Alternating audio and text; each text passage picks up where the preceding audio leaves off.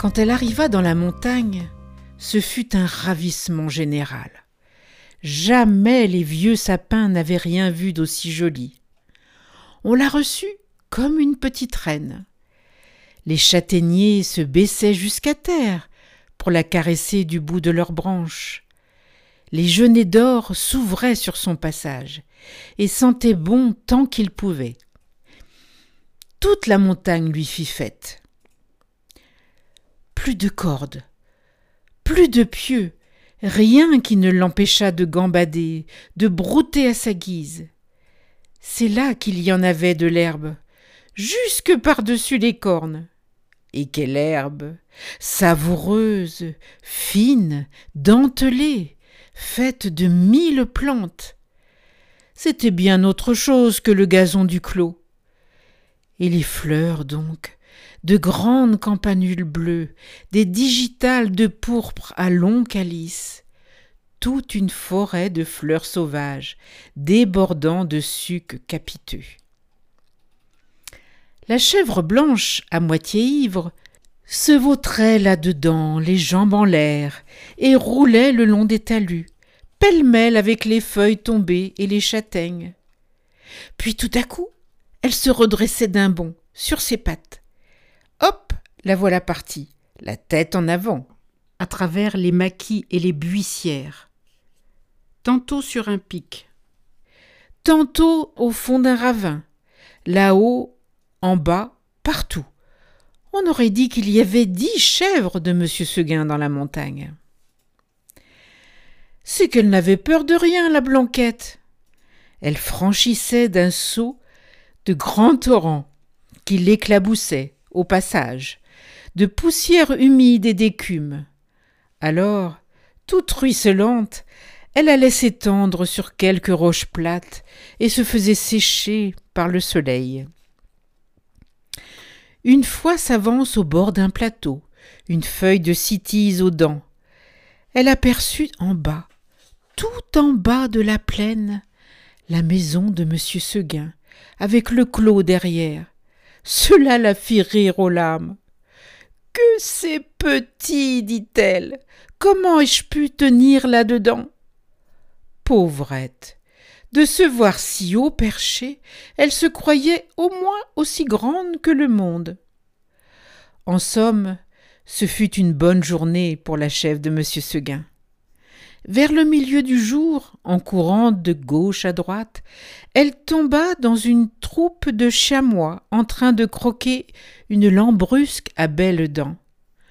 Notre petite coureuse en robe blanche fit sensation on lui donna la meilleure place à la lambrusque.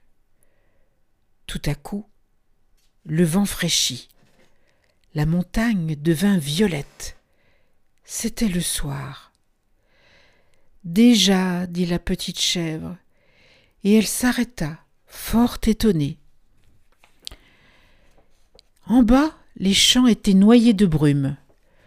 Le clos de M. Seguin disparaissait dans le brouillard, et de la maisonnette on ne voyait plus que le toit, avec un peu de fumée. Elle écouta les clochettes d'un troupeau qu'on ramenait, et se sentit l'âme toute triste. Un gerfaut qui rentrait la frôla de ses ailes en passant. Elle tressaillit. Puis ce fut un long hurlement dans la montagne. Ouh Ouh Elle pensa au loup. De tout le jour, la folle n'y avait pas pensé. Au même moment, une trombe sonna loin dans la vallée. C'était ce bon monsieur Seguin qui tentait un dernier effort. Ouh Ouh faisait le loup.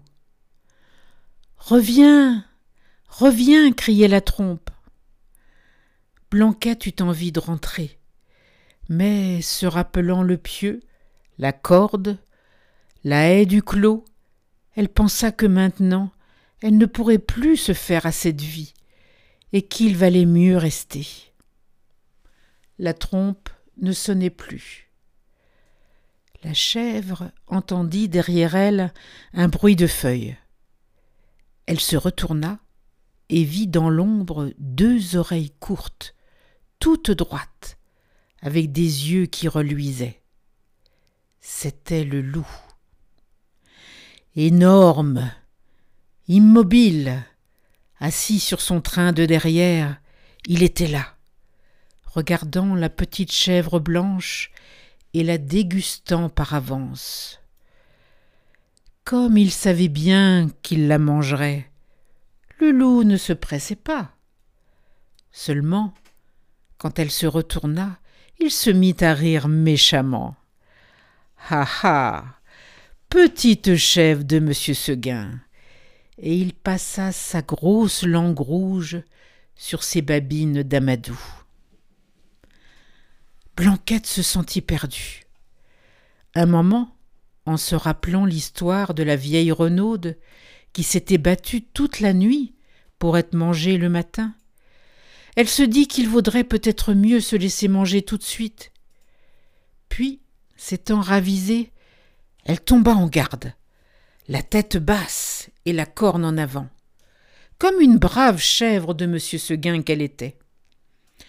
Non pas qu'elle eût l'espoir de tuer le loup, les chèvres ne tuent pas le loup, mais seulement pour voir si elle pourrait tenir aussi longtemps que la renaude.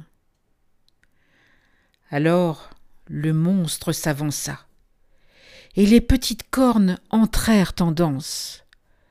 Ah. La brave chevrette. Comme elle y allait de bon cœur. Plus de dix fois elle força le loup à reculer pour reprendre haleine. Pendant ces trêves d'une minute, la gourmande cueillait en hâte encore un brin de sa chère herbe. Puis elle retournait au combat, la bouche pleine. Cela dura toute la nuit.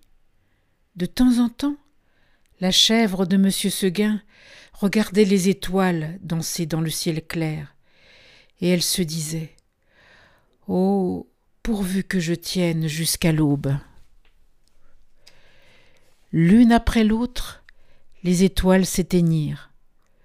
Blanquette redoubla de coups de corne, le lot de coups de dents.